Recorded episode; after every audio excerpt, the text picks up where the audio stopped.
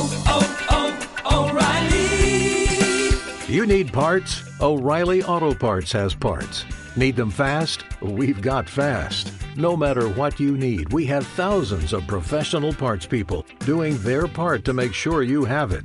Product availability. Just one part that makes O'Reilly stand apart. The professional parts people. Oh, oh,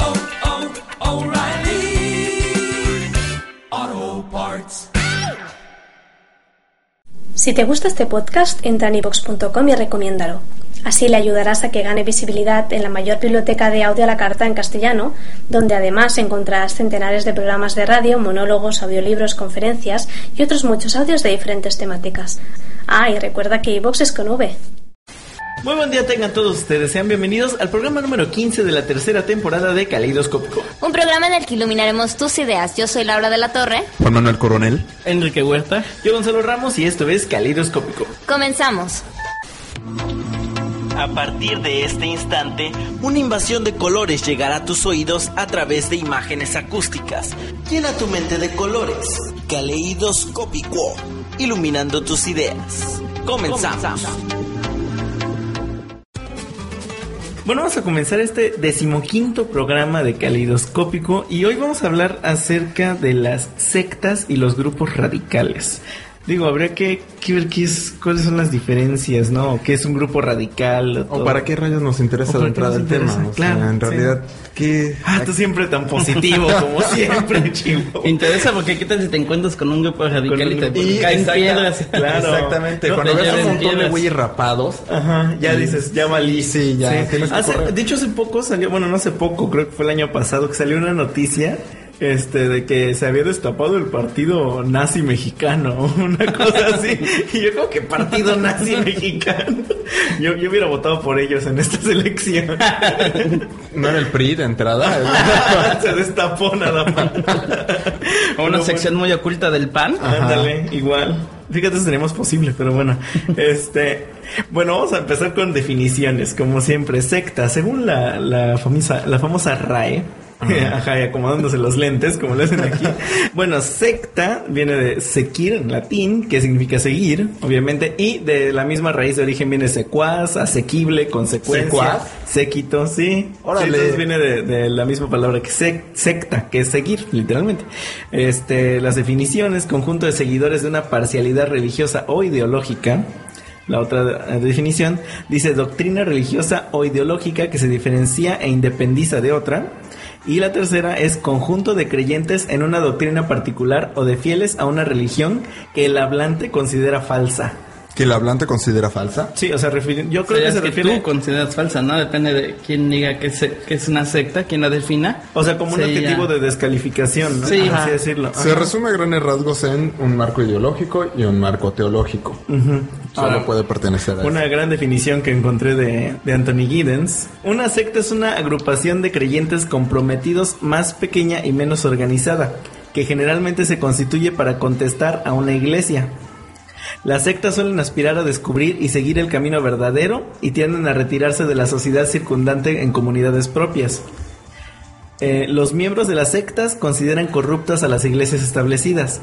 La mayoría tiene pocos o ningún funcionario y todos los miembros participan en pie de la igualdad. Eso está muchísimo más claro y más objetivo a los nuevos, las nuevas sectas que conocemos ahora para. Sí, porque eh, inicialmente incluso la religión católica era una secta. Entonces, es que, a- apegándonos a lo que dice Giddens, que Ajá. suena históricamente correcto, sí, todas las, las religiones empiezan como escisiones de unas religiones más antiguas, ¿no?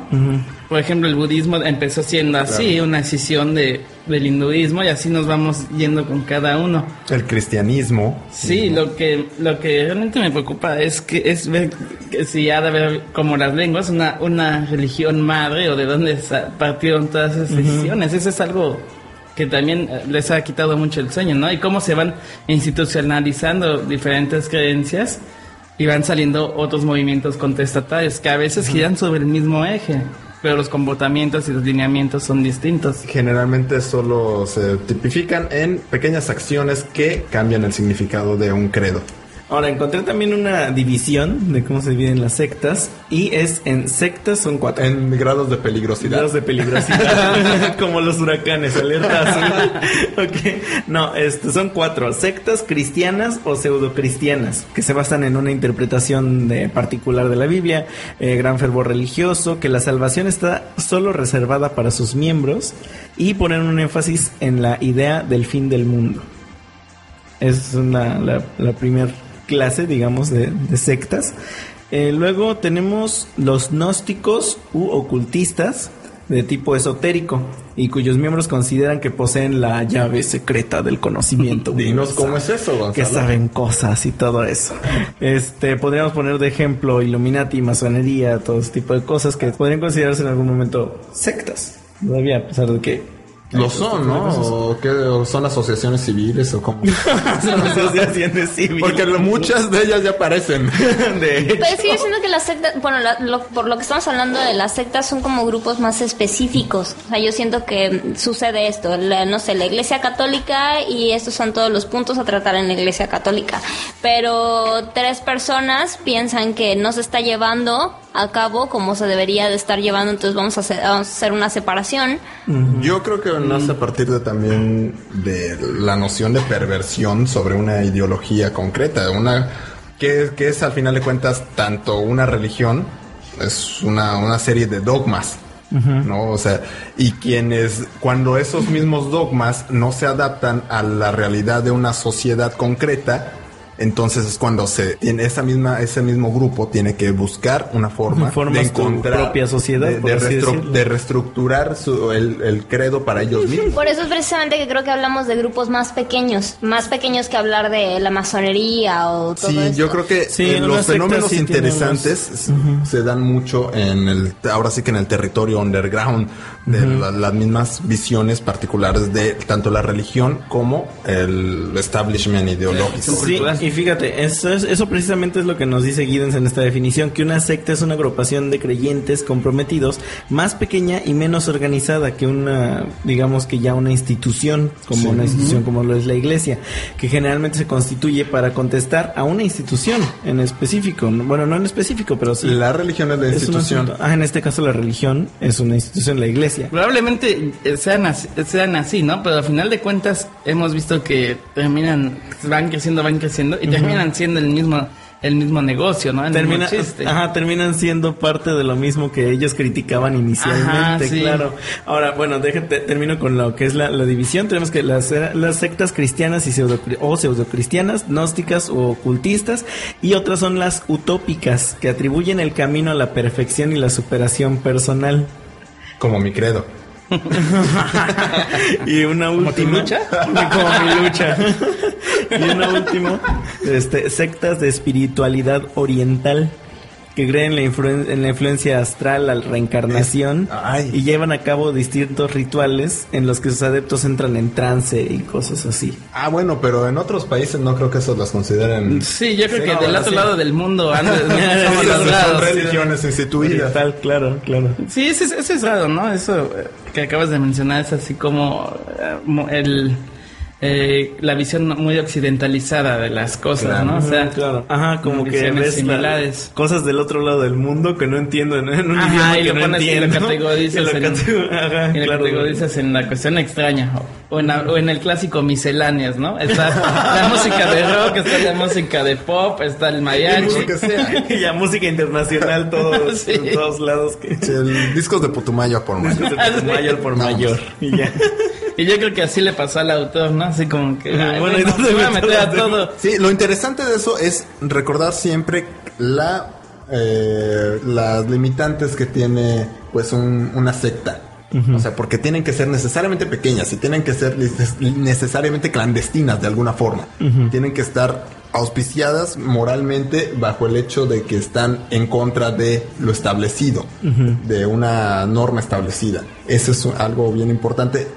Quizá muchas, muchas de ellas van creciendo y van crea- ya creando más adeptos y mayor aceptación. Sin embargo, su esencia, sus, de hecho lo que decían que se convierten en prácticamente un mismo discurso es porque van creciendo y no están previstas para hacer, para hacer para la magna estructura de una institución. Pero entonces, ¿cuál era el objetivo original? Es que yo creo que, yo creo que representar a pequeños grupos sociales. Entonces, por ejemplo, los cristianos nacen precisamente de una célula de- del catolicismo que ya no se ve representada dentro de la estructura y per- pertenece a sectores sociales bien, o- bien claros. Bien específicos. Bien específicos. Sí, pero yo creo que, o sea, eh, parten de- del descontento, sí, eso ya estamos de acuerdo. Parten del descontento de, de quienes forman la, la Grey, ¿no? La- los creyentes.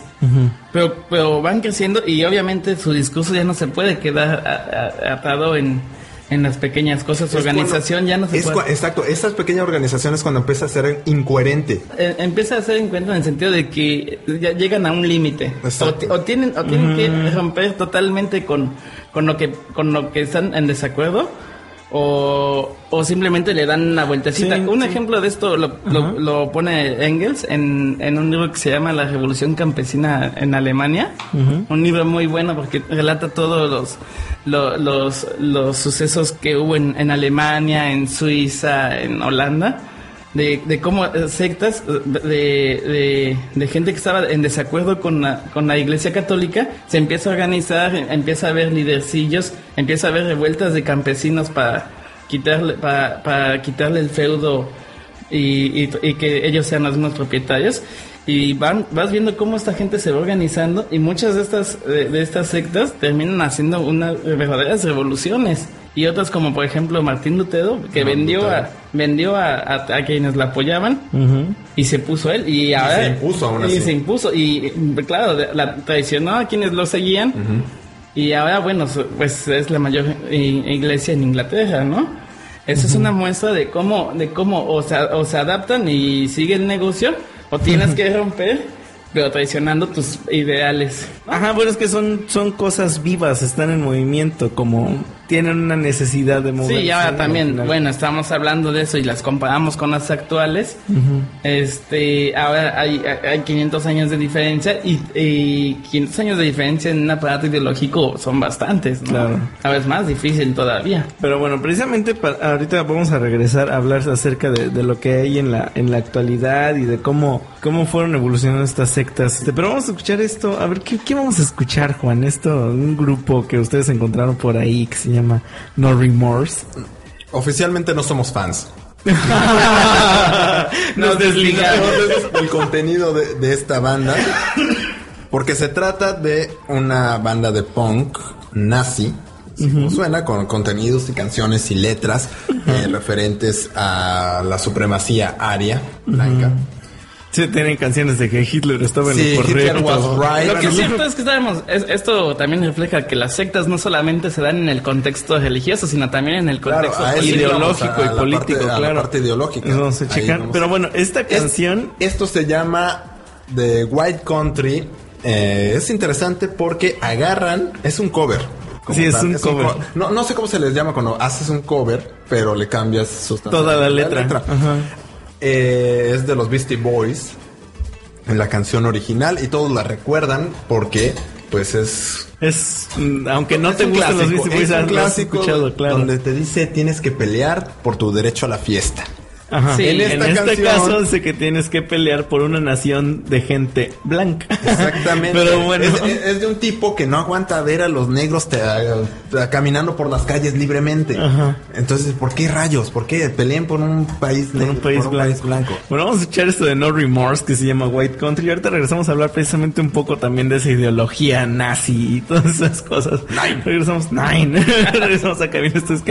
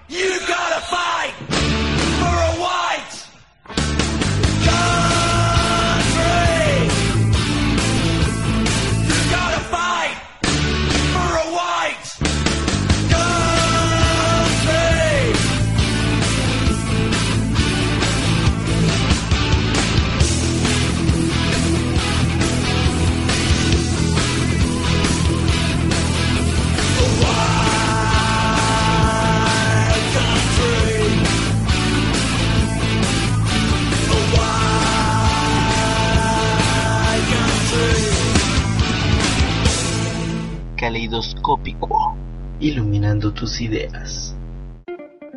Bien, pues ya estamos de regreso luego de haber escuchado esta, esta bonita canción de, de No Remorse que se llama White Country. Aquí en el Twitter me dicen que vuelvan a poner, por favor. claro, como tienes Twitter. Ah, estamos no, ese en es- vivo. Es ese de Twitter que, que dice neonazi 666. Sociedad Haya de Cancún. Sociedad Aria de Cancún. Pero bueno, ¿qué, qué me dicen de esa mentalidad que promueve No Remorse? Que dicen que ustedes no la...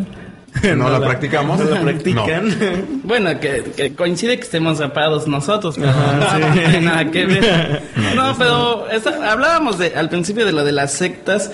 No, y, y yo comenté por ahí que no necesariamente se daban en el ámbito religioso, sino en el ámbito político también. Eh, en este caso, los nazis mm, se les puede considerar de alguna manera este, sectas en el sentido de que son grupos pequeños de muy difícil acceso. Sí, sobre, o sea, todo no... si, sobre todo si eres negro y... sí, bueno, andan por la calle reclutando gente. Pero por Oye, ¿no ejemplo, ser en, en la, en la izquierda se da mucho eso, ese fenómeno de sectas, ¿no? De sectadismo. ¿En la izquierda? Sí, hay, o sea, está el grupo de los trotskistas, eh, de los Ah, socialistas, bueno. Ujú. y tienen unas ten- y tienen y son grupos realmente cerrados y que se empiezan a descalificar unos a, unos a otros. Bueno, pero también la derecha y la ultraderecha, el yunque y todo eso, y eso de que me estaban hablando en Estados Unidos. El Tea Party. Ajá, la Tea como Party. lo podemos ver en, en Estados Unidos, que es un fenómeno muy interesante de un grupo de que no se logra definir. En realidad el Tea Party es una cuestión muy eh, abstracta, incluso para el norteamericano promedio, que se dice afín al Tea Party, porque en realidad lo que, lo que representa es eh, el ideario de América para los americanos. ¿No? Sin embargo, es un grupo eh, que no es un, es un movimiento descentralizado que tiene sus líderes políticos a gran, así en el Congreso, algunos representantes, pero no forma parte de la derecha ni de la ultraderecha incluso. E inclu- muchas veces eh, los integrantes del Tea Party han dicho que están en contra de todos los políticos en general, incluso de su mismo partido. ¿No?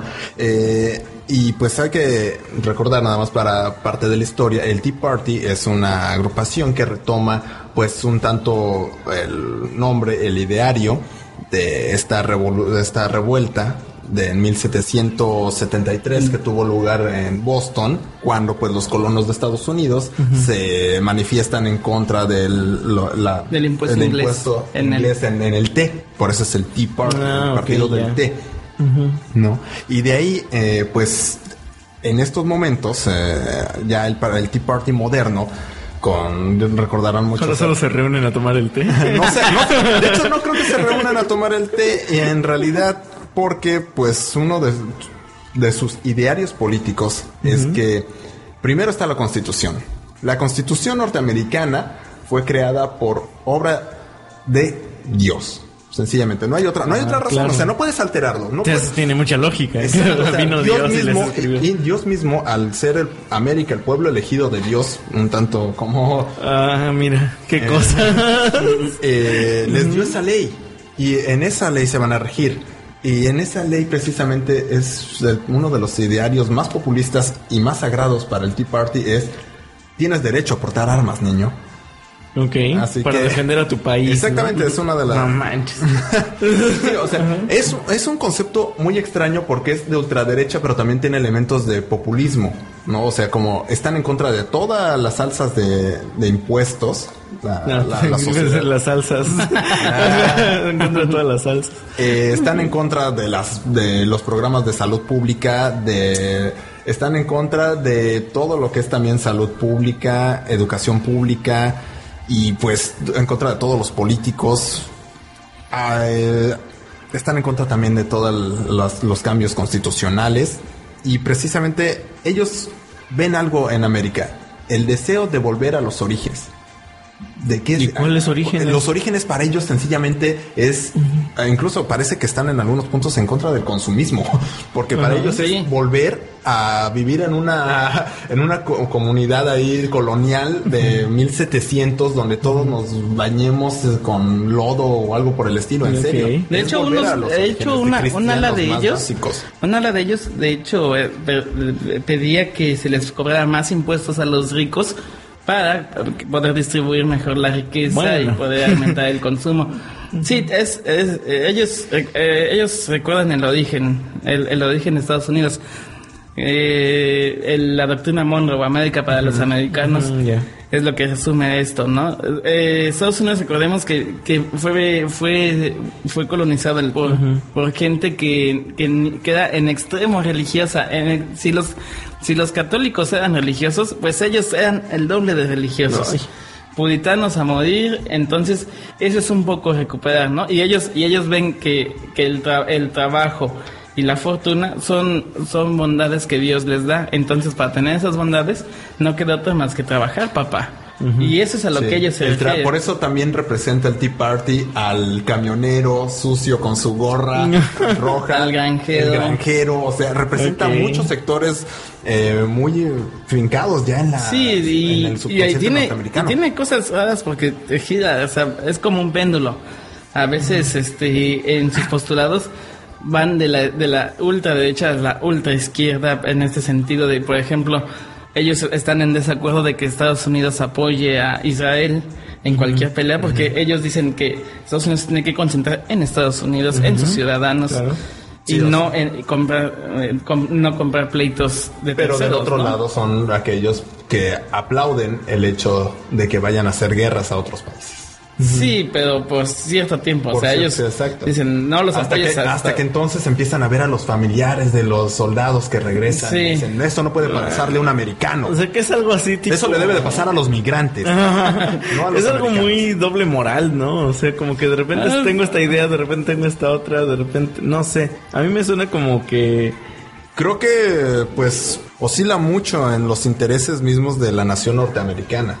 Pues sí, pero ¿cuáles son los intereses reales de la nación norteamericana? Más bien yo creo que, que oscila en el, en el sentido de, de ser los tradicionalistas, ¿no? O sea, en- en- no, que, no queremos avanzar, no queremos más avance porque nos han roto el corazón con crisis, con desempleo. Ahorita en- Estábamos en este- bien en como andábamos claro. y así y ha tenido, y ha tenido su repunte este Y movimiento. Obama ahorita le está dando un buen repunte al Tea Party. Sí, es, además es un arma política, ¿no? Mm, claro, en, sí, en la- ya en- después, en. Estados Unidos se puede se puede usar de las dos formas. Incluso de hecho, como un el grupo Tea de- Party grupo de no, choque. sí, pero el Tea Party no es específico de los de, lo- de los demócratas o de los republicanos, es en, en, en los dos bandos, lo cual eso llama todavía más la atención Órale, porque es difícil sí. de identificarlos como tal.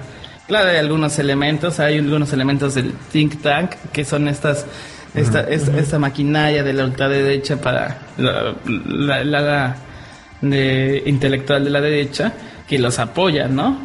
Pero es muy difícil O sea que encontrarlos no- como tal. O sea que no es tanto como un movimiento social o de la ciudadanía, algo así, sino que digamos que están más infiltrados que los mismos. Mm, Pero sí tienen mucho apoyo social. Bueno, O sea, tienen sí, pero no tienen una células. estructura, No, una exacto, estructura es de- que son, es, es No. un movimiento descentralizado.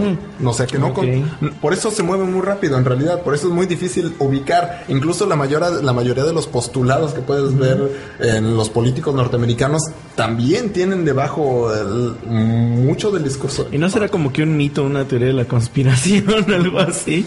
No, Es que porque sí en las últimas ver, elecciones, sí, eh, por ejemplo, se dejaron ver cuando los el Occupy se, ocup- se, se dejaron ver, algunos la apoyaban y otros eran un grupo de choque. Bueno, pero antes de continuar con estos, con estos temas de, de las sectas y los grupos radicales, vamos a escuchar la siguiente canción que es de Ozzy Osbourne, que se llama Mr. Crowley. Y ahorita regresamos a hablar un poquito sobre, sobre el señor Aleister Crowley. Sí, platícanos de Lester Crowley. Claro. vamos a escuchar esto y regresamos a cabina. Esto es Calidoscopio. ¿Cómo es? ¿Caleidoscópico? ¿What?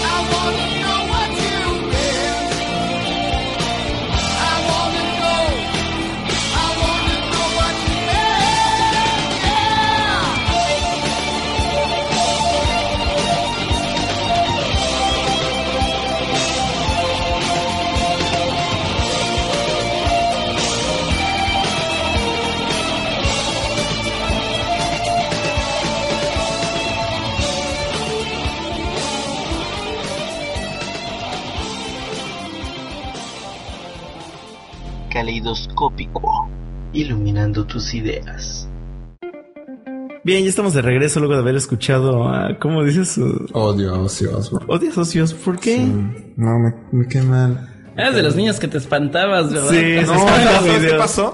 Que soy de los niños que vio a... Que, que escuchó a Black Sabbath y de repente eh, prendió MTV y dijo, ¿qué rayos con ese tipo, con ese vejete que está haciendo payasadas ese vejete. en, en la televisión? Ah, bueno, sí. O sea, yo- O sea, se- yo lo- normalmente sábado gigante. Ajá, o sea, prácticamente. No tuvo un buen contacto con Bueno, él. es que ya todos terminaron volviéndose payasos de televisión igual. No, no todos. Bueno, todos, pero No muchos. todos. Solo bueno. él. No, no, no. Tampoco, tampoco. hay que aceptarle que tiene buenas rolas. Que su sí. show es bueno. Y tiene eso de eso de arrancarle la cabeza a vampiros. Y es la peor pesadilla de Batman. Kelly. la peor pesadilla de Batman. No, pero tiene buenas rolas. Eso tienes que Sí, aceptarle y tiene un buenas músicas. Y un ejemplo es esta canción que acabamos de escuchar, que precisamente hace referencia a Aleister Crowley. Este, a ver, ficha técnica de Aleister Crowley. Aquí una foto en donde se ve muy loco. Este, y este nació en 1875 en Inglaterra y murió también en Inglaterra a los 72 años en 1947. Fíjate, cuando hablamos de gente loca que propuso sectas y todo eso, pensamos mucho, por ejemplo, en Charles Mans- Manson. Y finalmente terminó en el bote, que mató gente, que no o sea, pero Aleister Crowley era algo más este como que decente y extraño a la vez, porque solamente era un ocultista. O sea, sí inspiró muchas ideas locas en otras personas, pero realmente solamente se dedicó a, a explotar sus Dones. sus dones, claro, dones mágicos. sus dones mágicos. No, pero bueno, fíjate, encontré una una cita aquí de, de él, donde hace sus- en sus confesiones, que dice, simplemente fui cerca de Satanás y todavía no sé por qué, pero me encontré apasionado de servir a mi nuevo maestro. No estaba contento en creer en mi diablo personal y servirlo, en el sentido ordinario del mundo. Lo quería conocer personalmente y convertirme en el principal miembro de su staff. Ay, qué bonito. Ay, qué bonito, ponemos música de mariposas de fondo. Finalmente, Aleister Crowley no fue alguien que se dedicara a hacer sectas para fregar a la gente o tuviera ideas. Entonces, locas. ¿qué hizo? En realidad, eh, eh, pues, estaba muy metido en todo este asunto de, de, Solo publicar popularizó, libros, popularizar, popularizó exacto. la noción de pues el antagónico. Sí, del satanismo en realidad. Pero como decíamos antes de entrar al aire, ¿qué es en realidad el, el satanismo? ¿De dónde surge el, el ¿Y culto por a qué, Satán? no? O sea, a- a- ¿cuál es el objeto real de que exista una, una iglesia satánica? Bueno, ya lo habíamos visto, ya, ya lo habíamos dicho de que las sectas y todo, también hay sectas que se separan de que, totalmente. Eh, Yo creo que este es el caso de los de los satánicos, ¿no? Mm, eh, yo, yo he revisado algo así de la iglesia de Satán en Estados Unidos. Les comentaba fuera de la que así como como una, una visión contestataria, como decir, vamos, si tú dices hola, nosotros decimos adiós, ¿no? Claro. Entonces, Nos vamos a poner Sí, como Sí. las. Entonces, es como estilo Anton LaVey o algo así. Sí, ¿o Anton? LaVey, de hecho, es el dirigente de la iglesia. De la iglesia satanás. satánica, sí. Tienen su portal, está todo bonito y, y todo. Buena onda, Todo buena onda. Sí, sí, sí. Pero este, buen rollo. Ellos dicen, ellos dicen mucho, no fastidies al vecino, ¿no? Sí, tú, tú dedícate a lo tuyo, no te tienes que fijar en, en, en los demás, no seas, porque al final de cuentas ellos lo que critican es la moralina de la, de, de las religiones eh, judío-cristianas. Que finalmente sirve Que- para... Y que sí, que, dice, que dicen, bueno, eh, están tan, tan ocupados en, en regir la vida de los demás que, que desperdician su propia vida, ¿no? Ellos también creen que, que, la, que la religión católica y la religión cristiana son, son cultos al dinero, al poder, cuando en realidad eh, destruyeron al- a, las religiones paganas, que las religiones paganas para ellos era la cuestión de adorar a la, a la, a la naturaleza, ¿no? Mm, Pongamos el ejemplo de, de Afrodita, ¿no? Supongamos. Que era la diosa del mar, de la, de la naturaleza, del amor. Y que fue sustituida. Ellos creen que, que, le, que le robaron esa parte a la humanidad. Era ¿no? el anarquismo, ¿es el anarquismo religioso? No, porque tiene no sus exactamente. mitos, tiene sus, y tiene sus Pero y también crea tiene- una estructura. Sí, sí, pero también, y por lo menos la iglesia de Satán, de la Bey, se, des- se, Se- se desvincula de, los locos, de, de los, los asesinatos. de los- asesinatos, claro. sí, ellos dicen que eso, eso ellos nunca lo hacen. Entonces, vemos como dentro de estos, de estos grupos también hay grupos más pequeños y más radicales y más locos. Claro, bueno, es que Sí, porque hay, yo creo que, perdón, eh, es una visión muy idealizada de la misma concepción, o sea, del, del satanismo, de- del satanismo como pues una ida hacia la parte del pagan reestructurar El la- paganismo. el paganismo de las estructuras que se rompieron una vez Claro. que entró la pues La Iglesia la Católica. iglesia católica Ahora, eh, eh, la iglesia de Satanás, An- Antón Lavey, él lo ha reconocido. Él sigue, él sigue muchos, muchos de los postulados de Aleister Crowley, muchos de la literatura de Crowley, de Mayakovsky, de todos esos mm, ocultistas del siglo XIX, que al final de cuentas lo que buscaban era una respuesta alternativa a todo lo, a todo lo que tenían, ¿no? ¿De surgió la estaba Wicca? la- la- Claro. Una respuesta alternativa. La Wicca. No, pero fíjate. Muy popular, pone todo eso, ¿no? A William, a, a William Blake, todo eso, es- esas puertas, esas puertas, esas puertas metafísicas, pero en más, más, como más del lado oscuro se puede denominar. Ellos eran, eran de, ese, de, ese, de ese estilo, ¿no? Ah, es que habría que, que saber qué es exactamente el lado oscuro. O sea, porque Ah, si te das cuenta en la iglesia de Satanás y todo eso, finalmente Satanás es solamente una figura que no es exactamente como su Dios, pero sí algo que lo, que lo rige. Y, y la iglesia católica nos ha pintado a Satanás como un ente maligno y, y que hace precisamente Lleno de la- crueldad. ajá, lleno de crueldad, De que hecho, hace en precisamente realidad las nos cosas. pinta a Satanás como el ente creado para castigar a los injustos y a los que van en contra del dogma católico. Ajá, es que en Sí. realidad yo lo veo todo lo contrario. Si te das cuenta, como, Como como tú mismo lo acabas un de tipo decir. buen rollo, Sí, es así. un, un chavo en bicicleta, ya sabes. No, este. No, pero eh, cuando hablamos precisamente ahorita que estabas diciendo, Henry, de lo del, de lo del culto a Satanás, por como una alternativa, porque la iglesia está demasiado corrupta. Entonces no es exactamente eso el asunto a lo que ellos llaman Satanás. O sea, la misma iglesia católica llama a Satanás al poder, a la corrupción, Ajá, al dinero. sí, sí, sí. Y es precisamente lo que está viviendo la iglesia católica, ¿no? O sea, y por eso mismo es que se ha ido desmoronando poco a poco a lo largo del tiempo, Por ¿no? algo te dicen el Papa Negro. Por algo me dicen. El Porque Papa falso. mi- usa estos micrófonos para el mal, ¿no? Es un instrumento del maligno. Soy un instrumento del maligno. Como diría el obispo, ¿no? No, pero fíjate, se me hace muy interesante porque analizar toda la figura del diablo y de Satanás como tal da para un programa completo. Uy, ¿no? sí, no. O sea, Y hay literatura basta, No, ¿no? En, en- ese sentido.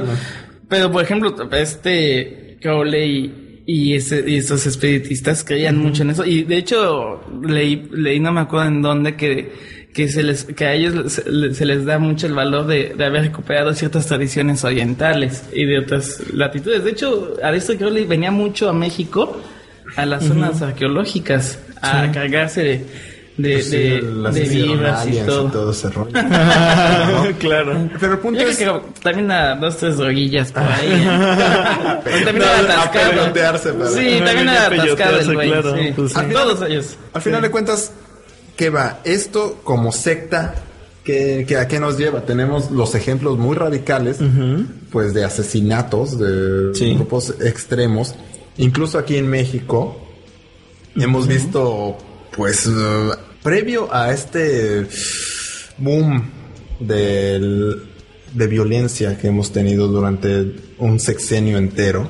Previo a esto teníamos una historia también que nos remite a muchas sectas Sí, con el chupacabras, satánico. ¿no? Entonces- no, Fue- Fue del otro programa, Gonzalo. sí, perdón, perdón.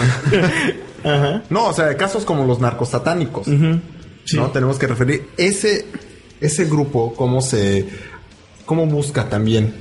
O sea, aquí creo que el, el punto es cómo los grupos sociales, en este caso un grupo criminal, busca el apego hacia una serie de parámetros ideológicos, in- incluso hasta morales, que les dé una especie de valor moral sobre sus propios enemigos. incluso, No, que les dé. Técnicamente esta- estaban buscando que les dieran superpoderes, Ajá, que les claro, dieran claro. protección. Al final de cuentas, de eso se trataba, de una cuestión de protección, de asirse de algo para tener algo concreto, tener poder, al final de cuentas.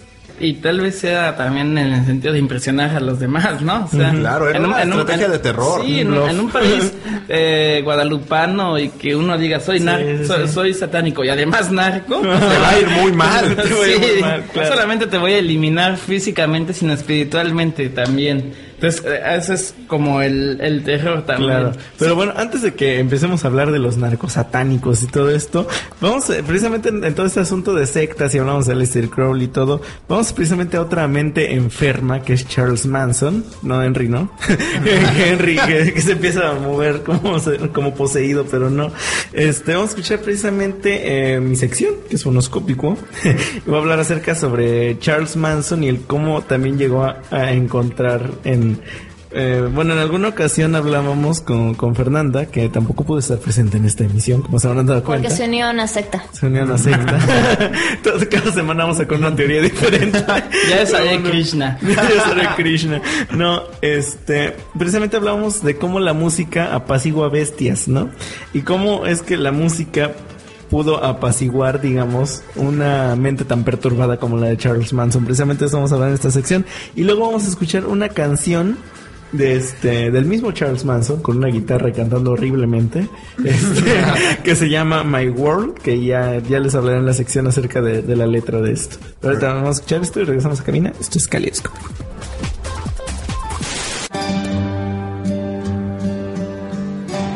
el Vox Populi que la música apacigua bestias, pero ¿será el arte de las musas capaz de pacificar a las mentes frustradas que buscan comenzar con el apocalipsis? De entre todo el halo de misterio que envuelve a Charles Manson y su conocida secta, la familia, surge la teoría de que todos los males que involucraron a tanta gente muerta comenzaron con sus frustraciones musicales. Se sabe que compartió alcohol, mujeres y fiesta con Dennis Wilson, baterista de los Beach Boys, quien incluso lo animaría a grabar su propio disco. Dicen que su carente talento, del que escucharemos una muestra a continuación, le cerró las puertas del estrellato, y este fracaso perturbaría sus sentidos al grado de comenzar a reclutar gente para iniciar con el fin de este maldito mundo que no lo supo valorar. ¿Y qué más sino la música, inspiradora de tantas batallas, sería la misma que lo llevase a cometer atrocidades? Bueno, al menos por las interpretaciones que su mente pudo hacer sobre uno de los más famosos LPs de los Beatles, el White Album.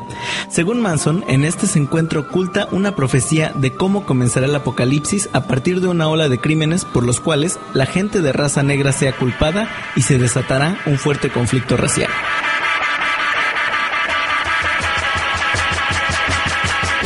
Siguiendo esta idea, el grupo de Charles Manson cometió una serie de crímenes, entre los cuales destaca aquel en el que perdió la vida Sharon Tate, esposa del famoso director de cine Roman Polanski. En el lugar, la policía encontró escrito con sangre la expresión Helter Skelter, que además de dar una idea de decadencia y caos, es una de las más famosas y estridentes canciones del cuarteto de Liverpool. Pero lo prometido es deuda, y a continuación escucharemos la guarrientosa voz de este líder sectario con unas líricas en las que nos quiere dar a conocer el mundo en el que vive, un mundo triste en el que abraza a un árbol y comienza a amar su vida con todas sus fuerzas, aunque sigue siendo solo un tonto en un mundo disparatado. My world is a sad world.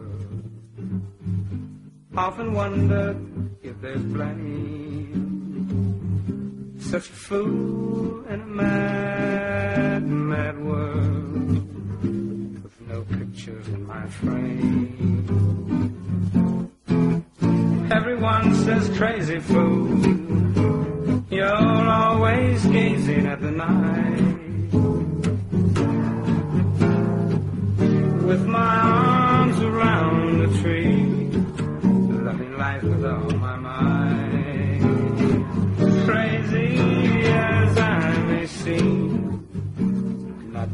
To do,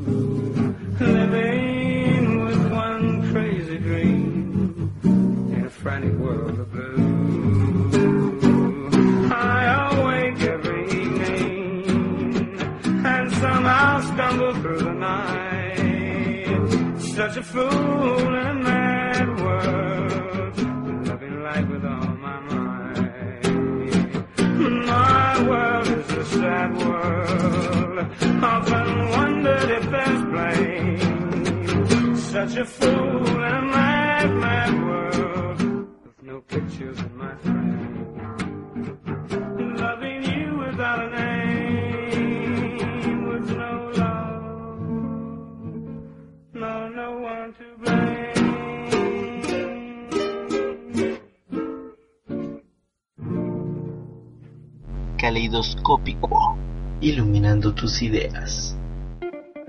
Bueno, pues ya estamos empezando este último bloque luego de haber escuchado al mismísimo Charles Manson cantando My World, que decía Juan cuando estábamos escuchando, este es el hombre que mató a no sé cuánta gente y no sé. Sí, suena tan marica. Ok, bueno, pero estamos hablando de los narcosatánicos. ¿Qué, qué, qué tenías tú, Juan, acerca de, de Pues esta gente? esta expresión narcosatánicos eh, viene de 1989, 1990, Ajá. eh, cuando aquí en, en Tamaulipas, en Nuevo Aquí en Laredo, Tamaulipas. bueno, aquí no es Tamaulipas, pero aquí en México, eh, se, se descubrió, se puso a la luz pública un caso muy particular donde dos na- un narcotraficante se puso ahí a hacer rituales extraños que implicaban pues asesinatos y un montón de cosas bastante fuertes. Se llamaba Adolfo de Jesús Constanzo y era pues un integrante de uno de los cárteles del norte del país. Y pues una noche atraparon a un integrante de su agrupación y ya en el interrogatorio la Procuraduría le sacó que era parte de un clan, una especie rara de, de grupo en la que se dedicaban a hacer pues sacrificios humanos, ¿no? En el rancho de ¿Con Santa qué Elena. ¿Con qué objeto? ¿Con la- Al final de cuentas, el objeto era como lo que platicábamos anteriormente. Ellos lo que buscaban era una fuente de protección.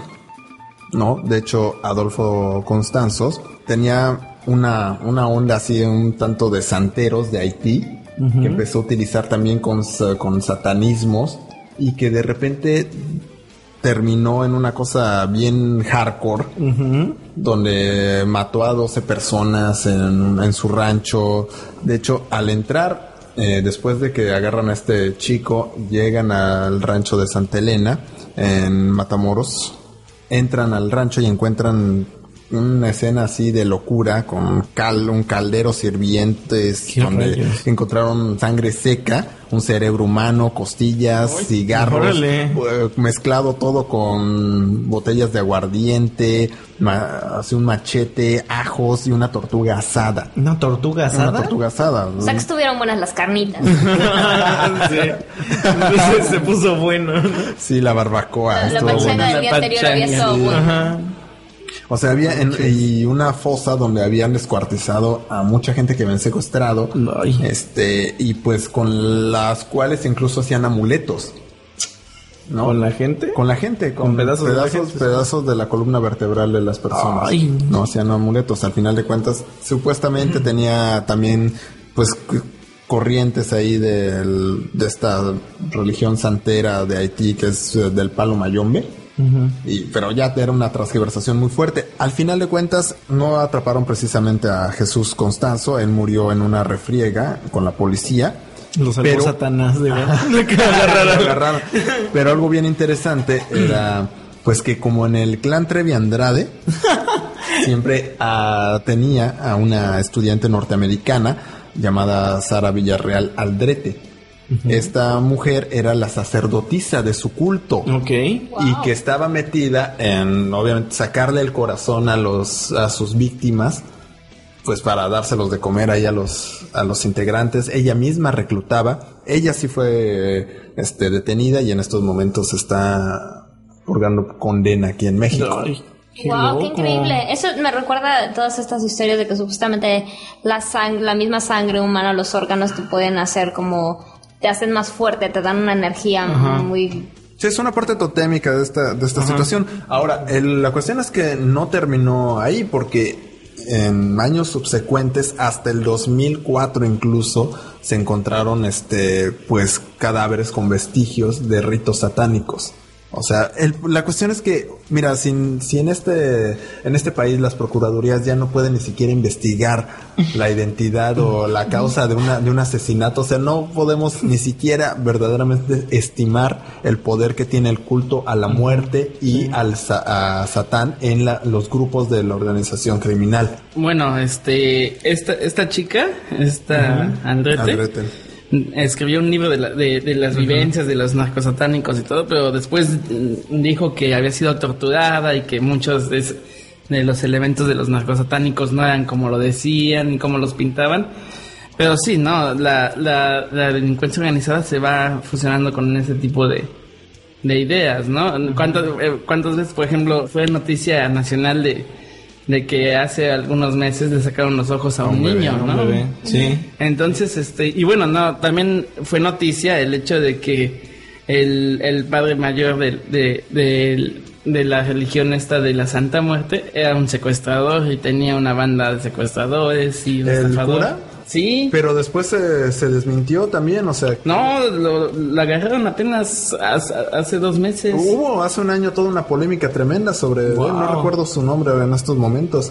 Pero de hecho Pero ya lo acusaba persecución del. Estado mexicano. Sí, pero sí le encontraron, le encontraron recibos y hasta videos donde se, se mostraba que él iba a cobrar los dineros del, del Pues que son todas esas cosas las que hacen turbios todos estos cultos y ritos. O sea, porque eh, compara de lo que estábamos hablando hace rato, ¿no? Que el rito satánico no es tan malo Sí. y todo. Y de repente ves estas cosas que sacan en los ojos un bebé. O sea, sí contrasta. Yo creo que igual es como en, como en todo, ¿no? Las instituciones pueden ser muy bonitas, pero la gente es la que se pone loca. Y, bueno, quién sabe, pero en- por ejemplo, con, con los Davidianos, con David Kodesh y toda la matanza que hubo en, en Texas, este pasó lo mismo, ¿no? Mucha gente que, eh, decía, bueno, David Kodesh era un, un señor que se creía el Mesías, creó los Davidianos y empezó a, a juntar gente y, y se recluyeron en una en, en, un, en un condado en Estados Unidos, en una granja que se llama Waco. Lleg- eh, se, se amo- amotinó con sus feligreses y, se, eh, y llegó a, a- a enfrentarse a balazos con la, con la policía y el FBI. ¿Cómo terminó esto? Pues en un incendio y en una masacre en la que murieron muchos niños, murió el propio David Kodesh. Toda su comunidad. Toda su comunidad, y la, pero eh, eh, eh, eh, la gente castigó muy fuerte a las autoridades de Estados Unidos por intervenir en un culto religioso. O sea, los alcances Wow. que, que, que hay, ¿no? Y las arestas de este tipo de cosas, ¿no? Ya, ya no digamos de, de lo que pasó con este en, en Guyana de- donde en el 79 no donde también una secta satánica dirigida por Jim Jones terminó con centenares de gente muerta no que tomaron tomaron una, una pócima venenosa Ajá, y se le culpó a, a Guyana por permitir el establecimiento de, de estas sectas tan peligrosas no Al final de cuentas, esto como, como resumen podría decirse, una secta puede ser una institución. Mm, No, son, son asuntos menores, o sea, eh, como lo decíamos al principio en la definición, son organizaciones menores que tal vez en su evolución puedan convertirse en parte de las instituciones.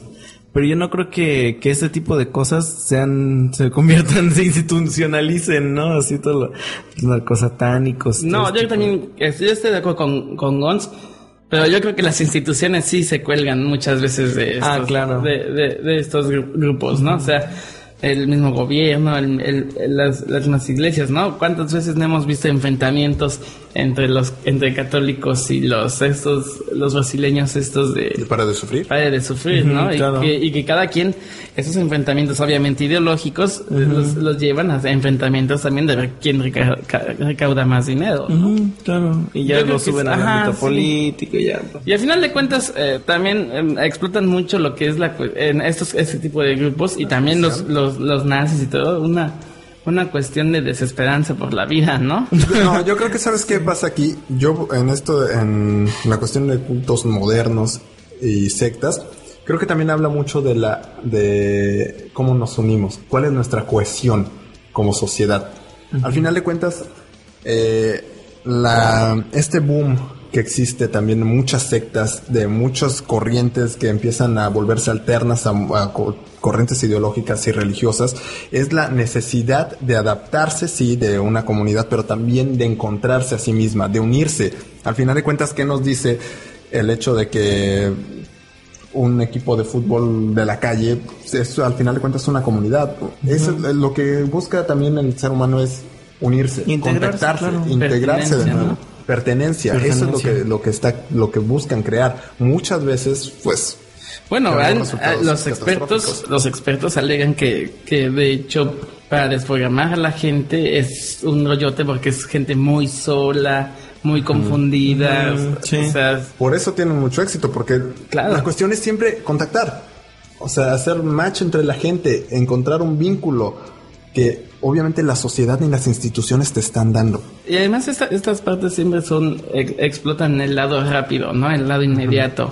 O sea, Soluciones inmediatas. De hecho, Claro. de hecho yo encontré... Y eso es parte de la pu- del posmodernismo. Sí, de- también. De, la visión. Pero yo encontré también lo que eran los efectos psicológicos de la manera en la que en la que estas personas, los dirigentes de la secta se van metiendo en la en la psique de las personas y en- y es eso, ¿no? La desprogramación, el cómo te meten una nueva idea y todo, pero obviamente para que puedan entrar en ti tú tienes que estar lo suficientemente débil para que te puedan desprogramar. Digo, también hay, hay líderes demasiado fuertes, ¿no? Que sí te podrían tirar así nada más de la nada, ¿no? O depende de muchos contextos. O sea, un Mm, líder claro. solo puede surgir bajo, bajo ciertos contextos sociales. Claro. O sea, y no Sí, o puedes sea, convencer a la gente de algo Sí, o sea, que no ¿cómo, es cómo explicas que Hitler hubiera tenido tantos seguidores, por, por, ejemplo? con un contexto Por de crisis contexto. severa en, Claro. en Alemania, no más. Ujú.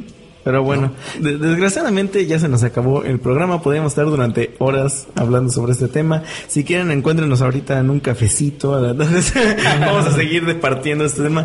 No, pero sí ya, este, la verdad es que un tema bastante interesante, bastante amplio. Y yo les recomiendo que si les interesa el tema, este, métanse a alguna secta, ¿no es cierto? No, si les interesa el tema. Y díganos cómo es. Díganos cómo es. No, este, investiguen acerca de estos de los efectos psicológicos porque a mí se me hizo algo muy interesante, pero desgraciadamente no, no alcanza el tiempo para hablar de todo esto. Y este, y todas las, las cosas que, ha- que han pasado a raíz de estas mismas sectas y de cómo se han ido organizando. Pero bueno, para despedir el programa tenemos una, una noticia aquí. El siguiente programa, el número 16, es el último de esta tercera temporada. Por fin. Por fin, dicen algunos. este, ¿Cuántos nos aventamos esta temporada? 16, el siguiente va a ser el 16. Entonces, es- vamos a regresar la cuarta temporada muy posiblemente a finales de septiembre, principios de octubre. No sabemos, este, verdad, principios de no octubre. No, a mí sí me interesaría regresar por esas fechas porque es cuando se cumplen cuatro años de, de Caleidos. Pero bueno, este, ya, ya veremos qué es lo que, qué es lo que ocurre. Por lo Ya mientras. nos podemos poner de acuerdo. Cuando siquiera vamos a regresar. Exacto. Este, pero bueno, la próxima semana, el próximo viernes, nuestro último tema es sexo, dolor y placer. Así que se nos ocurrió armar una pequeña dinámica que Laura nos va a explicar a continuación. Desnudarnos todos. Bueno, Claro. estos chicos quieren hacer una manifestación en, el, en, la, en la plancha del, Del del ayuntamiento. ayuntamiento, en la cual pues van a lucir sus cuerpos desnudos Claro. y la gente va a tener que votar de respecto a quién piensan que tiene el... El mejor físico. El mejor físico. Claro. eh, de hecho, el que gane va a hacer una película porno. Ya tenemos a la chica. Claro. ¿Así? Y el escenario. Sí, no, sí, no, claro. de hecho ya teníamos a la chica, pero se empezaron a, a- a juntar tantas propuestas de chicas Sí, que quieren sí, participar en una película porno. Entonces, este, pues Bueno, pero tuvimos la que- convocatoria está abierta Sí, todavía. claro, claro, ¿eh? O sea, todavía. Pero como, participar. como eso no Ganen funcionó, no ganen. como eso no Claro. funcionó, tuvimos que organizar otra dinámica. Bueno, ya. Así la, no me avisaron. La dinámica real. Yo ya estaba quitando la ropa, ¿eh? El Henry ya estaba yendo a la Sí. planta. bueno, la dinámica es la siguiente. Los chicos de la redacción van a participar con un texto cuya única regla es que sea de tema erótico, no hay límite de palabras, ni de tiempo, ni de ningún parámetro. Como les decía, la única, la única regla es que sea de tema erótico Y esta, este, estos escritos se los van a entregar precisamente a las chicas de la redacción y las chicas de la redacción van a ser las encargadas de decidir cuál es el ganador. Bueno, hay todo un proceso ahí de anonimato en el cual vamos a hacer un filtro. Ah, por supuesto, claro, las chicas no- obviamente, las chicas de la redacción no van a saber cuál es el escrito de cada quien. Entonces, pues como para hacerlo más, Más interesante. más interesante, Claro. exacto. El ganador va, va a ser le- leído la próxima semana en este programa y este aparte va a obtener algunos Un beneficios premio. sexuales por parte del mismo jurado, no, no es cierto. No creo que las chicas de la redacción estén muy de acuerdo con ese regalón, premio. un regalote, pero bueno, esa va a ser la dinámica del próximo programa, nuestro último programa de la de la tercera temporada. Así que bueno, nos despedimos por esta ocasión, nos esperamos la próxima semana. Promete ponerse interesante, ya iremos actualizando ahí Facebook y Twitter de, de lo que ocurre. Este, búsquenos también en Facebook, Twitter, Caleidos FM, también en iTunes, ya estamos ahí. Síganos en Facebook, síganos en Twitter, no nos sigan en la calle, por favor. No, por favor, y menos si, si traen alguna onda de secta así satánica. Quién sabe, igual si así. traen una buena propuesta, podríamos Claro, claro, incluirlos. pero bueno. Vamos, hasta la próxima.